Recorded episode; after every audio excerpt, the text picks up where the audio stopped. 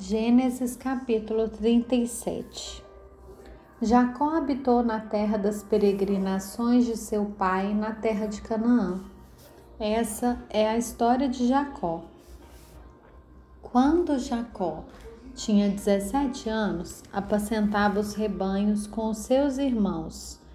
Sendo ainda jovem, acompanhava os filhos de Bila e os filhos de Zilpa, mulheres de seu pai e trazia más notícias deles a seu pai. Ora, Israel amava mais José do que todos os seus outros filhos, porque era filho da sua velhice. E mandou fazer para ele uma túnica talar de mangas compridas. Quando seus irmãos viram que o pai o amava mais do que todos os outros filhos, odiaram-no e já não podiam falar com ele de forma pacífica.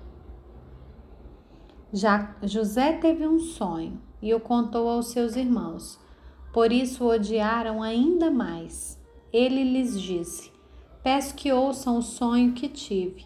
Sonhei que estávamos amarrando feixes no campo e eis que o meu feixe se levantou e ficou em pé, enquanto os feixes de vocês o rodeavam e se inclinavam diante do meu.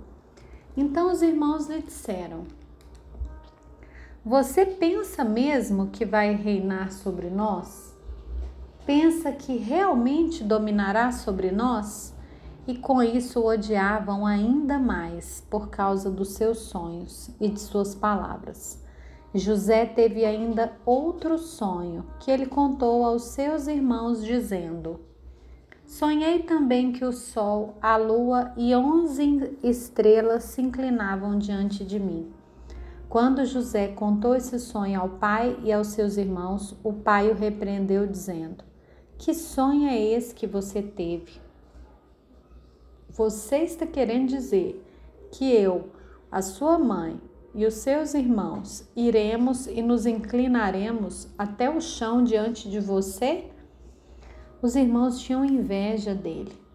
O pai, no entanto, guardou aquilo no coração. Como os irmãos foram apacentar o rebanho do pai em Siquém, Israel perguntou a José: os seus irmãos não estão apacentando o rebanho em Siquém?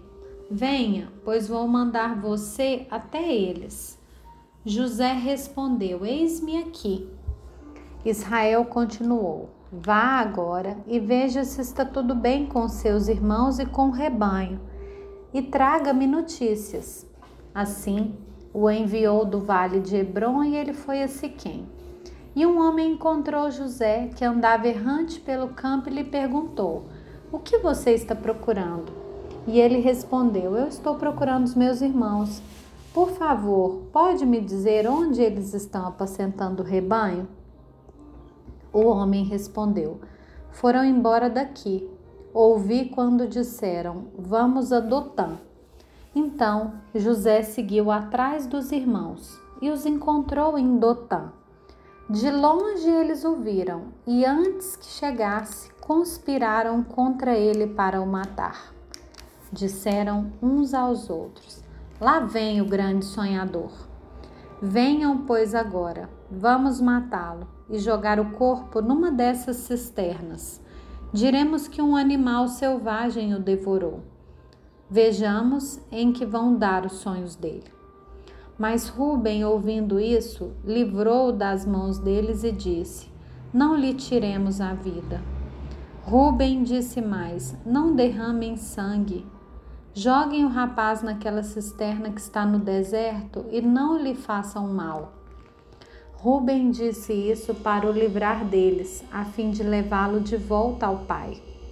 Mas logo que José chegou ao seu, a seus irmãos, despiram-no da tônica, a tônica talar de mangas compridas que trazia, e o jogaram na cisterna. A cisterna estava vazia, sem água. Depois sentaram-se para comer. Levantando os olhos, viram que uma caravana de ismaelitas vinha de Gileade. Seus camelos traziam especiarias, bálsamo e mirra que levavam para o Egito.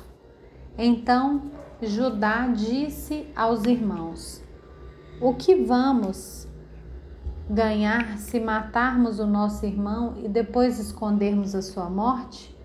Venham, vamos vendê-lo aos ismaelitas. Não lhe façamos mal, pois é nosso irmão sangue e é do nosso sangue. Seus irmãos concordaram. E quando os mercadores midianitas passaram, os irmãos de José o tiraram da cisterna e o venderam aos ismaelitas por vinte moedas de prata. E os ismaelitas levaram José para o Egito. Quando Ruben voltou à cisterna, eis que José não estava nela. Então rasgou as suas roupas. E voltando aos seus irmãos, disse: O rapaz não está lá mais. E agora o que eu vou fazer? Então pegaram a túnica de José, mataram um bode e molharam a túnica no sangue. E enviaram a túnica de mangas compridas ao pai com este recado: Achamos isso. Veja se é ou não a túnica de seu filho. Ele a reconheceu e disse: é a tônica de meu filho. Um animal selvagem o devorou. Certamente José foi despedaçado. Então Jacó rasgou as suas roupas e vestiu-se de pano de saco e lamentou o filho durante muitos dias. Todos os seus filhos e todas as suas filhas vieram para o consolar. Porém, ele, porém, recusou ser consolado e disse: Chorando, descerei a sepultura para junto do meu filho. E continuou a chorar pelo filho.